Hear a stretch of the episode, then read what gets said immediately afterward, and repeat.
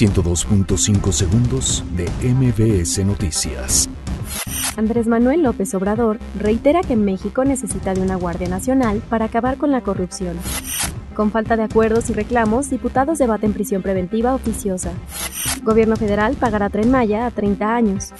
El Instituto Nacional Electoral afirma que desaparecer órganos autónomos es regresión para México. Tribunal reduce multa a Margarita Zavala por anomalías en firmas de apoyo para la candidatura. Congreso de la Ciudad de México analiza reformas para incrementar sanciones por delitos sexuales. Exabogados del Chapo confían que Andrés Manuel López Obrador abogará para que sea repatriado a México. Nicolás Maduro, presidente de Venezuela, reta a Juan Guaidó convocar elecciones presidenciales, afirma revolcarlo con votos. Subastarán fotografías de Yalitza Aparicio y Marina de Tavira.